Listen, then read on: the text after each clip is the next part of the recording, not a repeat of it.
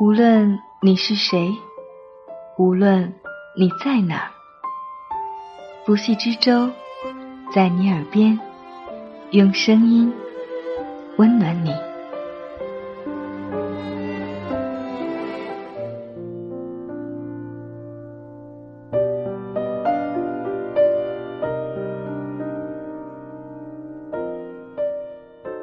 你好吗？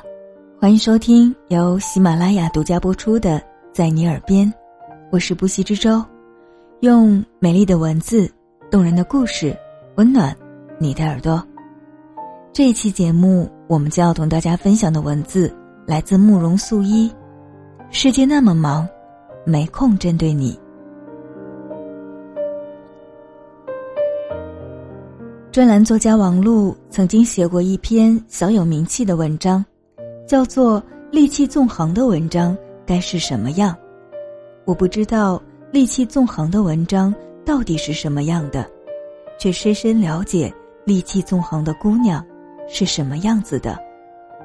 曾经认识一个姑娘，也算是小有才气，在各大报刊上发表文章若干，为人特立独行，眼睛。好似长在额头上，年近三十，还没嫁人，偏偏生活在十八线小城镇，难免会招致一些流言蜚语。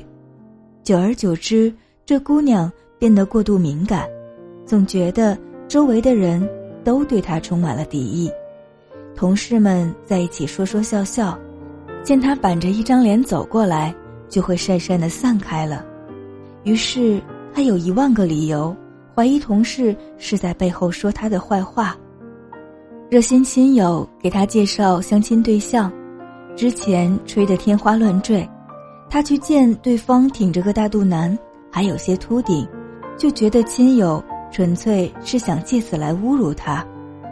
他把发表过的文章贴到网站上，偶尔会有网友留下恶评，他立马联想到，这可能是小城某个看他不顺眼的人。披着马甲来恶心他的。刚开始我还帮他分析，到底是谁看你不顺眼呢？他想也没想就回答：“所有人都看我不顺眼。”隔着十万八千里，也能够感觉到他满身的戾气，瞬间将我包围。在他的描述中，小城镇的人狭隘、自私、短视、八卦。人人都想打出头鸟，毫无疑问，他就是那只出头鸟。他最想做的事，就是离开那污泥潭一样的小城，再留在那里，不是闷死，就是憋死。我挺赞成他的想法。有句话说得好，和恶龙缠斗久了，自身也会变成恶龙。小城人既然这样爱传播是非，还是趁早离开的好。过了一阵，这姑娘真的离开了，放弃了稳定的工作，放弃了不菲的待遇，奋不顾身的投入一个大城市，在三十岁这年成功的加入了飘逸组。天高任鸟飞，海阔凭鱼跃。我猜想，这下他应该能够大展拳脚。一抒胸中抑郁不平之气了吧？起初的确是这样，可没过多久，他对大城市的生活就从赞美变成了抱怨。他抱怨大城市的人冷漠、虚荣、势利、排外，瞧不起小地方来的人。小地方的人怎么了？小地方的人淳朴、有爱、热情，他们瞧不上我，我还瞧不上他们呢。姑娘越说越义愤填膺，浑然忘了几个月前他还是小地方的人如仇寇，转眼就成了小地方的代言人。我不知道再说什么好，在我看来，这姑娘总是习惯性的把身边所有人都当成假想敌，从小地方来到大城市，只是假想敌换了一拨人，她设想。全世界都在对他散播敌意的心态，并没有变。一点点小事都可以在他眼中放大无限倍，比如说饭局上大家相谈甚欢，却没人招呼他；比如说他辛辛苦苦写的一本书稿，却找不到出版社来出版，这些都成了大城市人势力排外的佐证。他根本顾不上自省。大家不理会他，很可能只是无话可说。书稿出版不了，除了人脉不够外，最大的原因还是写作质量不过关。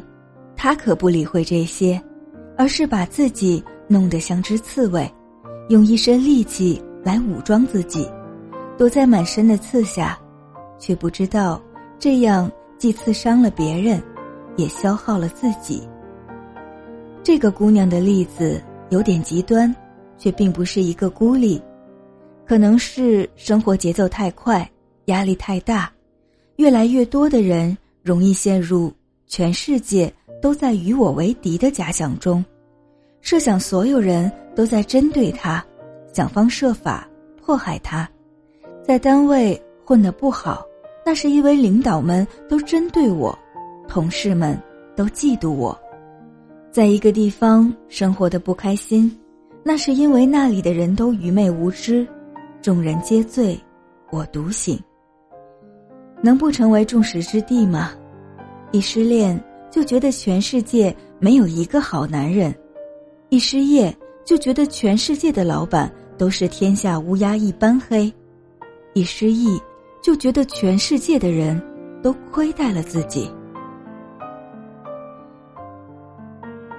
感觉世界真的好累。既然把自己放到了全世界的对立面，难免会一身暴戾之气，变得难以相处。究其原因，还是把自己想象的太重要了，重要的以为自己就是世界中心，以至于才华盖世、美貌无敌，惹得世人皆欲杀。这类人。往往具有自弃的特质，沉湎于被世界放逐的悲情中不可自拔，痛并快乐着。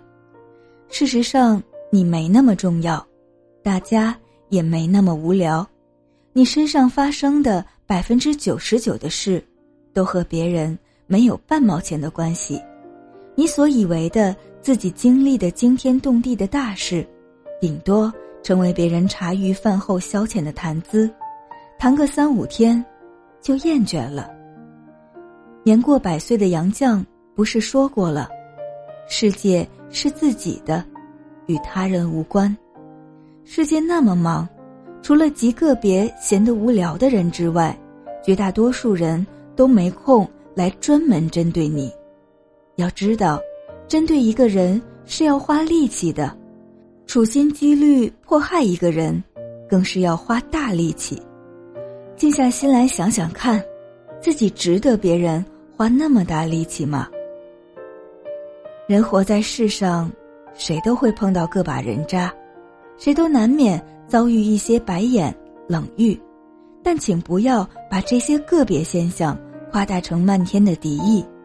如果你不想被深藏于世间的那些黑洞吞没，那就竭尽全力发出光芒来，而不是将自己。也变成黑洞的一部分。你把世界设想成假想敌，世界其实是无动于衷的，累的是你自己，损耗的也是你自己。你想要被他人温柔善待，首先就得给他人以善意。心中有戾气的人，总会让人望而生畏。